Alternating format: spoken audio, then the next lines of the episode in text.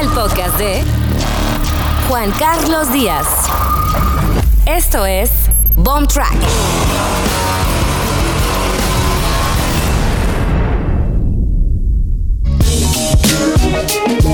Muy bien, pues estamos en esta segunda parte del especial de Avándaro. Tuvimos la fortuna de encontrar a un personaje que estuvo ahí en el punto clave del escenario de Avándaro hace 50 años. Este 2021 se cumplen 50 años de haberse llevado a cabo este festival y pues nosotros eh, tuvimos la fortuna de contactar a Víctor Moreno para que nos contara a detalle todo lo que sucedió en aquel festival con horarios, con santo y seña de los grupos y por supuesto con una crónica realista más allá de lo que los medios de comunicación y las organizaciones políticas eh, dieron a conocer. Esta es la segunda parte de la entrevista con Víctor Moreno aquí en Bomb Track sobre el Festival de Avándaro a 50 años de su realización. Disfrútenla.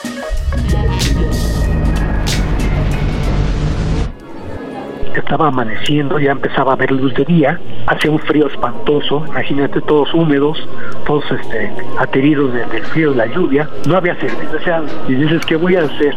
Pero lo primero que se me ocurrió fue subirme al escenario a revisar el equipo y cuando subo al escenario y veo veo veo, veo la, panorámica que tenía desde ahí yo me, quedé de, una pieza era una auténtica aldea enfrente de mí había una aldea de no sé 50 mil personas por lo menos donde se veían fogatas se veían las casitas que todos improvisaron con plásticos con cobijas con varas con todo todos estaban ahí acomodados haz de cuenta una aldea india era impresionante era impresionante era al mismo tiempo era bellísimo pero también dices en la torre, ¿qué, va a pasar aquí? Esto ya se salió de control.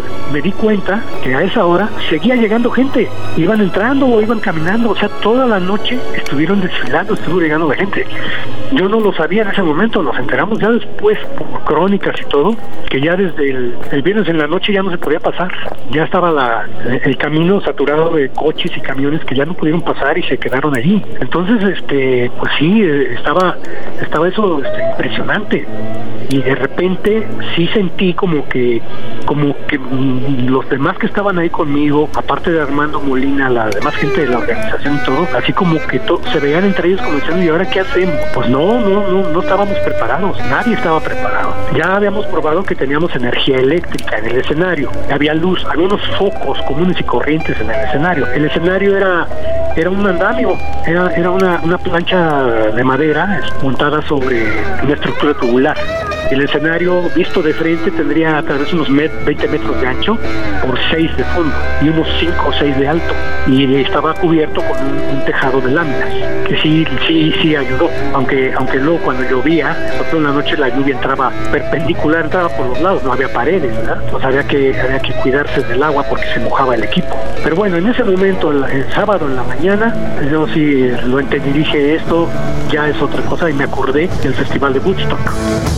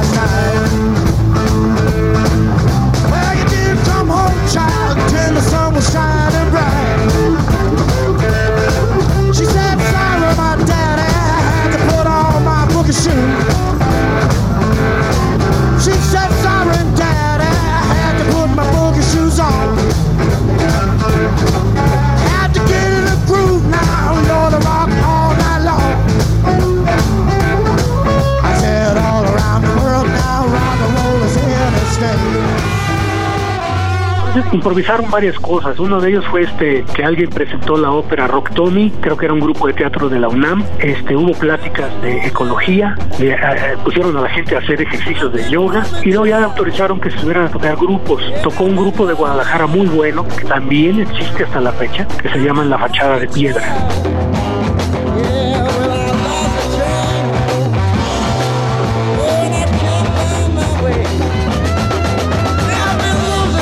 Luego tocó otro grupo que se llamaba Soul Masters. Era de los grupos que luego yo veía en las tocadas de fin de semana, eran de los grupos que abrían los eventos, que tocaban antes de los Duk Dukes, antes de Javier Batis, antes de Peace and Love, que eran los cabezas de cartel. Estos grupos que eran muy buenos también, pero, pero todavía no lograban tanta popularidad, pues tuvieron la puntería de llegar y, los dejaron tocar. Ellos tocaron para más de 100 mil personas. A las 3 o 4 de la tarde estaban tocando ahí en la banda. Ahí se les prestó todo prestaron guitarras, batería, todo para que tocaran y, entretuvieran al público y, funcionó perfectamente. Ya preparando todo para la noche. Entonces empezaron a volar helicópteros encima de nosotros. Atrás del escenario había soldados, había soldados que mandaron para supuestamente vigilar el orden, ¿verdad? Y que afortunadamente no, no fueron necesarios para nada. Todo el tiempo estuvieron ahí y mucha gente ni siquiera se enteró de que estuvieron ahí, ¿verdad? Eran como 50, armados con rifles y todo, pero ni en cuenta, ¿eh? No, no, no hicieron nada, ni, nadie se metió con ellos, ni, ellos con nadie, ni nada. Pero ver eso, ver los helicópteros me hizo recordar Tlatelolco. Pensé, este, esto igual es una trampa. Sí, no sé, no sé, a ver, a ver qué va a pasar. De repente de los helicópteros empezaron a soltar propaganda, volantes que empezaron a caer entre el público y como estaba todavía muy fuerte todo lo del halconazo, sabíamos de la existencia de los grupos guerrilleros en la, en la zona de Guerrero, la Liga 23 de septiembre, todo eso. A mí no me hubiera extrañado que hubieran ido a, hacer proselitismo, pero no, los volantes que cayeron llegaron al escenario, porque algunos eran para anunciar el, el primer disco del grupo Enigma, estaban de moda en ese momento y que curiosamente no nos invitaron a, participar en la banda, ellos no estuvieron ahí. Eso fue todo. Y hasta cierto punto para mí fue una liga. Dije, bueno, porque sí lo pensé, dije, es que si nos quieren dar en la torre, ahorita es el momento, de pechito. Si eso pasó por la mente de, la gente de gobernación, y yo creo que sí, no lo hicieron porque tampoco se lo esperaban. Y ya reaccionaron a toro pasado. O sea, cuando se dieron cuenta, ya estaban ahí 150 mil locos en Navándaro y, y, ellos no tenían el control. De repente dijeron, ya no, ya era muy tarde como para decir, este, manden al ejército a que los desalojen o algo, porque además nadie estaba haciendo nada, no había ningún desorden.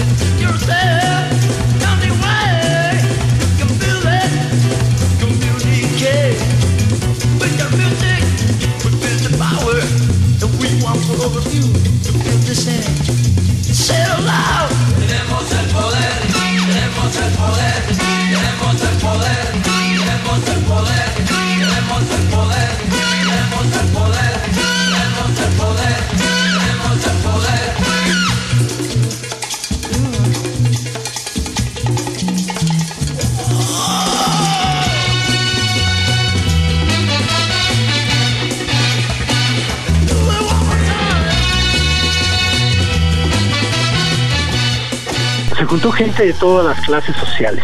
Llegaron los, los eh, la gente de las clases eh, populares, las clases bajas, la gente que tenía dinero, la gente que es de la clase media, los estudiantes, los vagos, los intelectuales, los despistados, ahí estaban todos y todos coincidieron en una actitud buena onda, en una actitud de, de de paz y amor.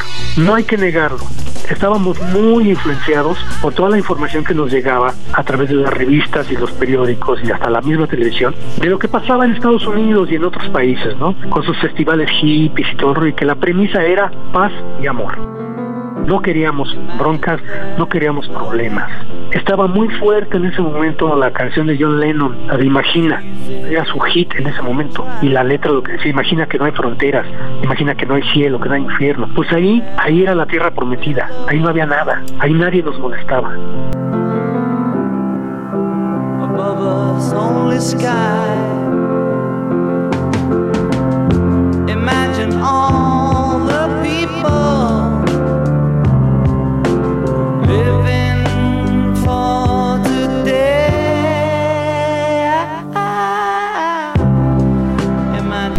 Entonces todos agarraron la onda, porque los que pudieron y tuvieron manera de comprar comida la compraron allí, los que pudieron consumir, etcétera, y los que pudieron llevaron lo que tenían, los que llevaban sándwiches, los que llevaban fruta, los que llevaban lo que sea, y había también los que no llevaban nada. Y a todo mundo le compartieron, entre todos se repartían. ¿Sí? Se convidaban. Y sí, de verdad, pues sí es lógico. Al estar allí donde no había ninguna autoridad que te molestara, podías fumarte toda la mota que quisieras, podías tomarte todos los chochos que quisieras, todo el alcohol que quisieras. O sea, ya era decisión tuya. Te podías encuerar si querías, ya era decisión tuya. O sea, la gente fue libre de hacer lo que quería. La gente que en ese momento, todos los que estábamos ahí, yo calculo que el 95% de los que estábamos ahí, ninguno llegaba a 30 años. Entre 20 y 30 entonces, pues el que se drogó, se drogó porque quiso, ¿sí? Y, el que lo hizo, pues lo aprovechó, lo disfrutó, yo no sé. Cada quien fue libre de hacer lo que quiso hacer y vivirlo como lo quiso vivir. Y si se encueraron otras chamacas, y se encueraron otros cuates, pues esa fue decisión de este. Y, y, nadie, nadie molestó a nadie. En la noche, cuando se dio el episodio de la chava esta que se encueró arriba del camión, la que se murió, volvió mundialmente famosa, la famosa encuerada, ahí está ella haciendo su show. Hay video, yo he visto el video, cuando se está quitando la ropa, se quita todo y hay cuates parados a un lado de ella, atrás de ella y todo, y nadie la toca, nadie la toca, nadie mete mano, nadie se pasa de listo. Estaba, el contexto estaba entendido, era, era la liberación, era la libertad en ese momento, era la catarsis después de haber vivido el, el golpe en pleno rostro de lo que pasó en el halconazo. De que sabíamos que en el momento que el gobierno quisiera, llegaba y nos metía de balazos a todos sabíamos que, había ese riesgo, pero nadie, nadie lo decía y afortunadamente no sucedió. A cualquier chavo le gusta el rock and roll, lo hace sentirse en otra dimensión, pues es un ritmo un loco de verdad, sientes que el cuerpo empieza a temblar, así es el rock and roll. A mis vecinos les gusta ir a fútbol y a los adultos les gusta. Porque a nosotros no nos quieren dejar que todos juntos bailemos rock and roll. Sí, el rock and roll.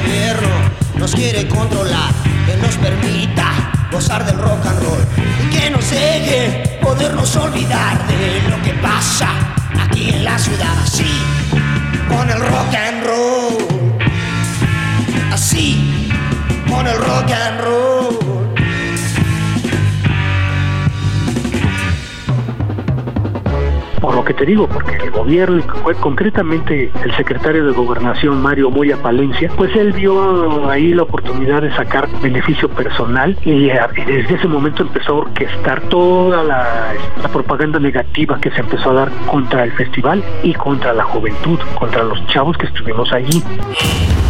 Invasión de hippies pone en alarma a esta población. hippies pone en alarma a esta población. Congestiona a Avándaro el festival de rock. No existe control en Avándaro. Tambalea el evento automovilístico. Piden tropas federales y policía del DF para que haya orden en Avándaro. Nudismo y marihuana. Detenidos le corre sangre. Florecimiento de policía de la decadencia. Sodoma.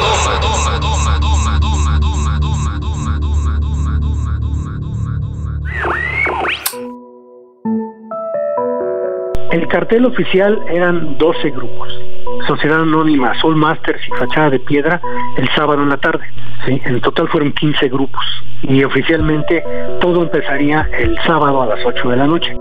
De repente alguien toma el micrófono y le habla al público. El público ya estaba excitadísimo. Habían sido semanas, meses de prepararlo.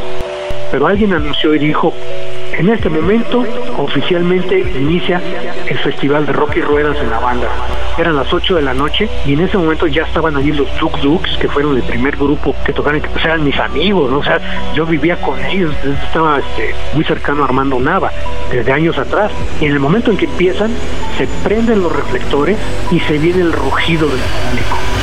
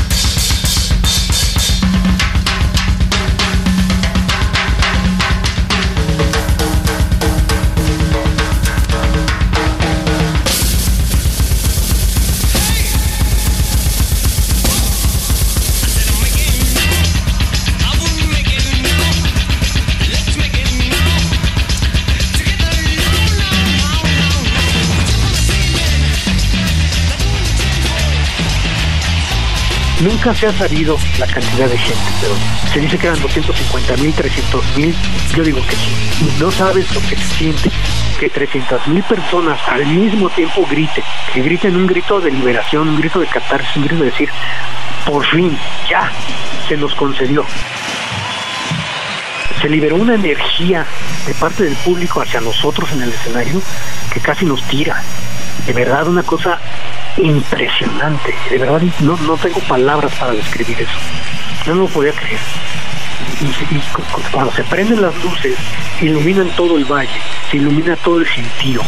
Y veo yo el mar de gente abajo de nosotros y se sintió en el escenario, se sintió el empujón, se sintió como empujaron el escenario de toda la gente que llegó, pues lógico, los que estaban hasta el frente los estaban aplastando. Entonces se puso intenso, muy intenso, pero también fue muy fregón, fue muy fregón, fue algo, es algo irrepetible en nuestra historia.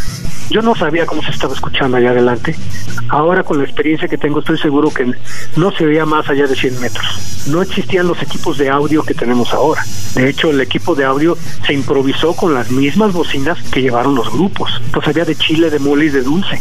¿sí? todas conectadas entre sí y mezcladas para dar el audio hacia el público. ¿sí? Evidentemente pues era un audio deficiente, no había más, no había tanta tecnología como ahora.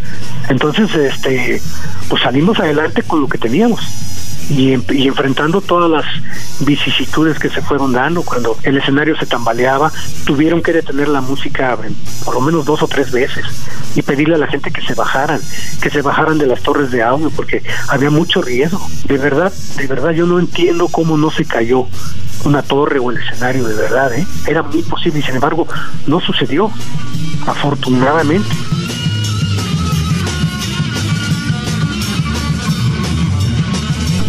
Todos los grupos estuvieron bien, porque todos eran grupos profesionales, eran los mejores grupos que había en la Ciudad de México en ese momento. Entonces no había, no había ahí grupos este improvisados o de que a ver qué sale, no, eran gente profesional, músicos de verdad, muy preparados, muy ensayados, sí, muy conscientes de lo que estaban haciendo.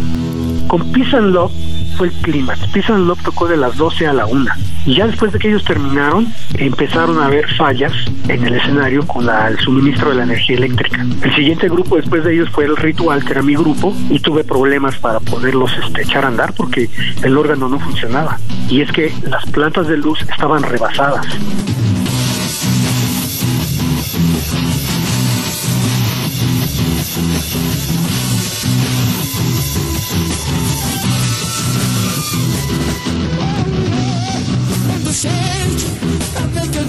danser A crença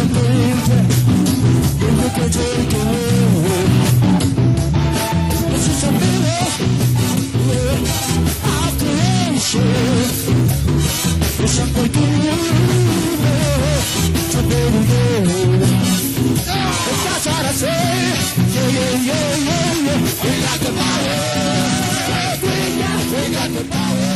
en ese momento que sucede a Vándaro, como te dije hace rato y que el, público lo escuche, los grupos que tocaron en Avándaro y otros más que no tocaron pero estaban presentes, tenían presencia en la radio, sonaban. Ponías una estación de radio aquí en la Ciudad de México y oías a los Creedence, oías a los Doors y luego oías a los Duk Duks. En la misma programación estaban insertados y así los demás. Entonces cuando íbamos a las tocadas de fin de semana, la gente pedía las canciones que oía en la radio, es lógico. Los grupos salían en la televisión, los veías en la televisión, ahí salía, ahí salía este Tinta Blanca, ahí salía Pizza Love, ahí salía Los Tequila, tocaban en la tele, porque eran grupos profesionales, eran grupos de músicos reales, de adeveras. Todos tenían mucho nivel, mucha preparación. Todo eso paulatinamente se fue cayendo. Ya para el siguiente año 72 ya no había tanta presencia en la radio. Sí seguían, pero ya no los tocaban con la misma frecuencia. Y para el siguiente año 73 ya prácticamente empezaban a, a desaparecer a los grupos de la radio y de la televisión todos empezaron a, navegar por su cuenta. Varios de los grupos de Avándaro se fueron desintegrando. Peace and Love desapareció, el ritual desapareció eh, en los siguientes años. Y este Tinta Blanca se fueron los que tocaban metales y se quedaron como grupo. Tal vez sobrevivieron unos años. Eh, la tribu, División del Norte, el Amor, todos ellos se quedaron en su tierra, allá en la frontera, ya no regresaron. Entonces, paulatinamente se fueron yendo grupos y llegaron otros llegó Toncho Pilatos, llegó Ciruela, llegó Nuevo México, Grupo El Árbol, grupos que, que no existían cuando sucedió a Vándaro, ya estaban haciendo sus pininos, que fueron la siguiente jornada de rock mexicano entre 1973 y 76. Pero así poco a poco, ya conforme se fue acabando la década de los 70, a todos esos grupos los fueron echando para afuera, ¿sí? Y llegó el momento en que ya desaparecimos casi al 100%. O sea, de lo que se trataba era de, de- de destruir todo eso. El gobierno lo que quería era señalar ante la opinión pública del país y del mundo que los jóvenes no éramos confiables, que los jóvenes éramos nefastos, que éramos drogadictos y que habíamos ido a Vándaro a hacer un degenere, lo cual fue una absoluta mentira. El rock pagó los platos rotos. Déjame decirles otra cosa. En ese momento nuestro rock estaba teniendo un nivel de desarrollo muy bueno, iba creciendo de manera exponencial. Íbamos un paso atrás de lo que se hacía en Inglaterra y en Estados Unidos. El rock de México estaba en muy buen nivel y se presentía que el siguiente paso iba a ser este la internacionalización. Ya desde entonces la gente de la televisión se dio cuenta la mina de oro que era el rock, el medio, y decidieron apropiárselo. Entonces esa infraestructura que se estaba levantando nos la quitaron y se la regalaron a Televisa para que ellos hicieran las cosas a su modo. ¿Qué pasó en sobre esos años 73, 74? Que los grupos macizos como el Ritual, como el Epílogo, como el Three Souls, los empezaron a hacer a un lado y revivieron en la televisión a los Locos del Ritmo, a los Teen Tops, a los Rebeldes del Rock, entonces que también son grupazos y lo personal a mí me gustan mucho y, y los admiro por lo que son, pero ellos ya había pasado su momento, la música de ellos era inofensiva, no es comparable, no sé si conoces Caminata Cerebral de Love Army, tienes que escucharla, por favor, ahorita búscala, ponla para que el público la escuche, Caminata Cerebral de Love Army, esa canción sonó en Avándaro y está en español, es una letra de lo más cáustica, inteligente y politizada que te puedes imaginar. pronto se olvidó. ¿Qué pasó con las 30 monedas que te dio? Creo lo que dijiste. Sé que no es la verdad. Lo cierto es que prefiero en mi cerebro caminar. Tendré que caminar. Sindicatos y patrones me han bajado la moral. Uh, los calzones también me van a bajar. Sí, porque la justicia toma tiempo. Yo no puedo esperar. Prefiero en mi cerebro caminar. Tendré que caminar.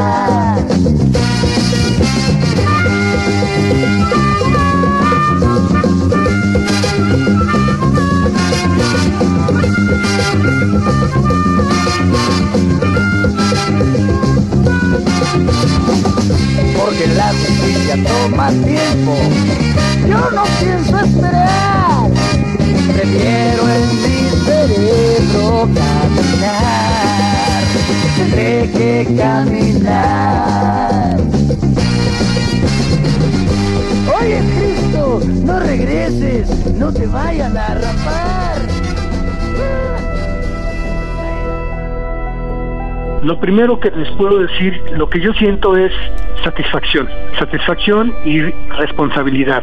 ¿Cuál es la responsabilidad? Difundir, difundir esta historia y que se sepa la verdad. Hay en la red, sobre todo en libros y eso, hay muchas mentiras. Hay muchas mentiras, hay muchas cosas escritas ahí, a veces con buena intención, pero muy desinformadas. Nunca cambié mi línea y seguí tocando todo hasta todos esos 50 años, he seguido tocando eh, hasta donde me era posible. Afortunadamente ya estoy jubilado, ya no tengo necesidad de trabajar y ahora ya le dedico el 100% de mi tiempo a la música. Sigo activo, hemos tenido este ciertas actividades eh, tanto con Medusa como yo por mi cuenta. He hecho algunos discos recientemente con Rafael Catana, con un grupo de rock progresivo que se llama Retorno de los Brujos. Y Medusa ha sido objeto de algunos reconocimientos. También tu servidor hace dos años, el Senado de la República nos dio reconocimientos y una especie de disculpa de parte del gobierno hacia la generación de Avándaro. Nos dieron unos diplomas y nos, este, nos hicieron una ceremonia ahí en el Senado de la República y me invitaron y me dieron mi reconocimiento como una aportación a la cultura de, de, México. Entonces eso para mí es muy satisfactorio y eso me hace sentir que pues estoy, estoy en el camino correcto y que se lo digo sobre todo a los muchachos, a los jóvenes, los que les gusta el rock y quieren dedicarse al rock, está muy bien, piénsenlo bien, prepárense porque esto es para toda la vida, para toda la vida. Yo tengo 67 años y todavía sigo tocando y el año que entra voy a hacer un disco y voy a hacer un libro y voy a seguir haciendo cosas. Yo no me voy a detener hasta que me muera, hasta que me muera, hasta que me muera, hasta que me muera.